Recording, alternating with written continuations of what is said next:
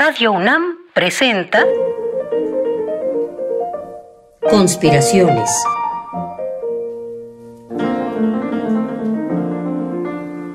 Bitácora de un admirador de Balzac. Por Otto Cázares.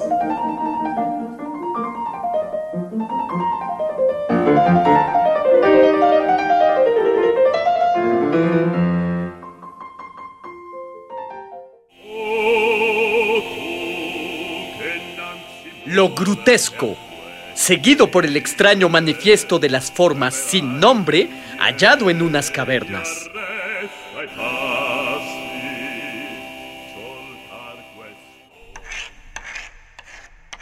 Aquí estuvo Otto Cázares. Gargantúa y Pantagruel es uno de los libros más estrambóticos que puedan leerse. Como si se tratara de una gran celebración del lenguaje, Gargantúa y Pantagruel reúne en una gran fiesta a lo explícito, lo grosero, eh, lo escatológico, con lo más refinado de la erudición de encaje. Lo que queda es una red monstruosa. Hay en Gargantúa y Pantagruel de François Rabelais pasajes sumamente grotescos.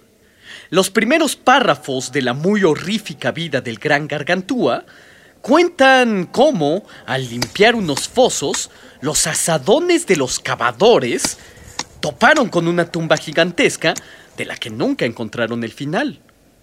Al abrir la tumba por cierto lugar, estaba escrito con letras etruscas Ic Bibitur, que significa aquí se bebe. Dentro de la tumba encontraron nueve botellas, dispuestas como en los bolos.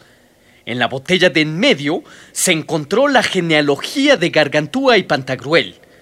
Las ratas y las cucarachas habían roído el comienzo, pero, cuenta el narrador, aunque indigno, practicando el arte de leer letras no aparentes, las tradujo, dice, pantagruelizando, es decir, bebiendo a discreción. Y lo que tradujo es un galimatías enigmático, oscuro, incomprensible, ininteligible, que parece más el balbucir poético de un niño que una genealogía, parece un jeroglífico o un grutesco. Lo que encontraron en esta genealogía dice de este modo, y Ado, el gran domador de los cimbrios, pesando en el aire, por miedo al rocío, su llegada, se han llenado las artesas, mantequilla fresca, cayendo en aguacero, cuando por él fue regada la abuela, gritó fuerte, Ers de gracia, pescadlo, porque su barba está toda manchada, o cuando menos sostenedle la escalera. Y así continúa el pasaje genealógico de Gargantúa y Pantagruel. Continúa en un enredo poético, en un galimatías incomprensible. Solo con grandes esfuerzos, los lectores expedicionarios pueden entrever lo que encuentran en los primeros párrafos del Gargantúa y Pantagruel. No pueden reconocer cabalmente lo que ven y lo que miran en el interior de las páginas oscuras, porque son composiciones recargadas, jeroglíficos, parecen fragmentos de una totalidad que se nos escapa. Pues precisamente algo como lo que acabo de narrarles sucedió hacia fines del siglo XV, cuando en medio de los trabajos de unas excavaciones en las faldas del monte Esquilino, en Roma, se descubrió la célebre Domus Aurea, que era la sala principal del opulento palacio que mandó a construir el emperador Nerón hacia el año 64 después de Cristo, un palacio que por cierto fue incendiado en el año 100. Hacia mediados del siglo XV, en pleno renacimiento italiano, unos 80 años antes de que Rabelais escribiera Gargantúa y Pantagruel, hubo una verdadera fiebre por las excavaciones arqueológicas. Para los papas romanos, era necesario que renaciera la gloria de la ciudad imperial, como si se tratara de una isla maravillosa que emergiera de cuando en cuando del océano. Después de poco más de 15 años de excavaciones, en búsqueda del antiguo palacio de Nerón, en las faldas del Esquilino, los expedicionarios hallaron unas cámaras amplias, abovedadas, llenas de polvo y de escombros. Los expedicionarios no sabían dónde se hallaban exactamente, pero sí podían darse cuenta de que los muros estaban decorados con motivos ornamentales, complejos y al mismo tiempo insignificantes. Insignificantes en el sentido de que no les significaban nada. Veían estas decoraciones solo medianamente y a la luz de sus antorchas, como en el pasaje de Gargantúa. Lo que ocurría era que unos 100 años después del incendio del Palacio de Nerón, con su gran sala principal, la Domus Aurea, otro emperador, este de nombre Trajano, construyó encima del palacio unas grandes termas, y como el palacio de Nerón estaba construido en las faldas del monte, Trajano no dudó en dar instrucciones a sus ingenieros de que utilizaran como soporte estructural las grandes bóvedas. De modo que, como sucede en el centro de la Ciudad de México, la continua sucesión de construcciones hacían irreconocible el oscuro lugar en el que se encontraban y creían estar o bien en cámaras sepulcrales o en el interior de unas grutas. A los extraños motivos ornamentales que veían solo a media luz, los llamaron por este motivo grutescos. Inmediatamente, los artistas que vivían en la ciudad de Roma se convirtieron en algo así como posesos del grotesco. Hubo una auténtica fiebre por estas formas decorativas sin nombre hallados en la Domus Aurea. Hubo artistas incluso que pagaron una cantidad a ciertos guías mercenarios para que los condujeran durante la noche por las galerías abovedadas con el objetivo de estudiar los grotescos. Los estudiaban y no llegaban a ninguna conclusión. Se trataba de unas formas encadenadas, sin un significado aparente, o por lo menos ese significado estaba oculto, a la manera de los jeroglíficos. Pero lo mejor de todo es que los artistas que estudiaban los grotescos en el Renacimiento fueron dejando inscripciones de sus nombres a la manera de aquí estuvo Juan, se han encontrado raspaduras con los nombres de Domenico Ghirlandaio, por ejemplo, que fue el maestro de Miguel Ángel, o inscripciones de Pinturricchio, que era el pintor favorito del Papa Alejandro VI, el Papa Borgia, entre otros artistas y estudiosos furtivos.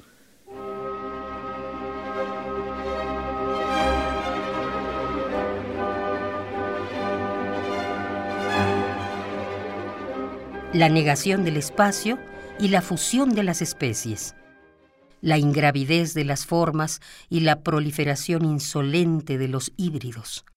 En primer lugar, un mundo vertical, totalmente definido por el juego gráfico, sin espesor ni peso, mezcla de rigor e inconstancia que hace pensar en el sueño.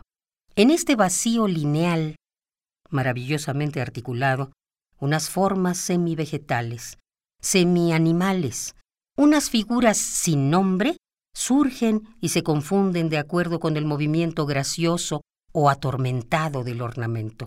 De ahí un sentimiento de liberación, un producto puro de lo imaginario donde se condensan fantasías de una vitalidad a la vez turbia y huidiza, nítidamente erotizada en el detalle. El demonio de los grotescos es, por lo tanto, y con bastante exactitud, lo contrario al dominio de la representación. Los grotescos, André Chastel, Suma Artis, tomo 46. A mí me gustan los grotescos, como también le gustaban a Edgar Allan Poe, por cierto. Hay en ellos un cierto mal gusto que resulta encantador. Ver grotescos suscita algo así como un placer fangoso, por decirlo de algún modo. Voy a dar lectura al manifiesto de las formas sin nombre, hallado en unas grutas, y que tiene un guiño al manifiesto Dada de 1918, porque al igual que este, comienza con un breve poema a manera de epígrafe. La magia de una palabra, grotesco, que ha puesto a los periodistas ante la puerta de un mundo imprevisto, no tiene para nosotros ninguna importancia. ¿Ninguna importancia? Nosotros los grotescos nos situamos en el núcleo de la cuestión que ha planteado François Rabelais en los estrambóticos pasajes de su gargantúa. Razón, aquí no nos atenemos a ninguna.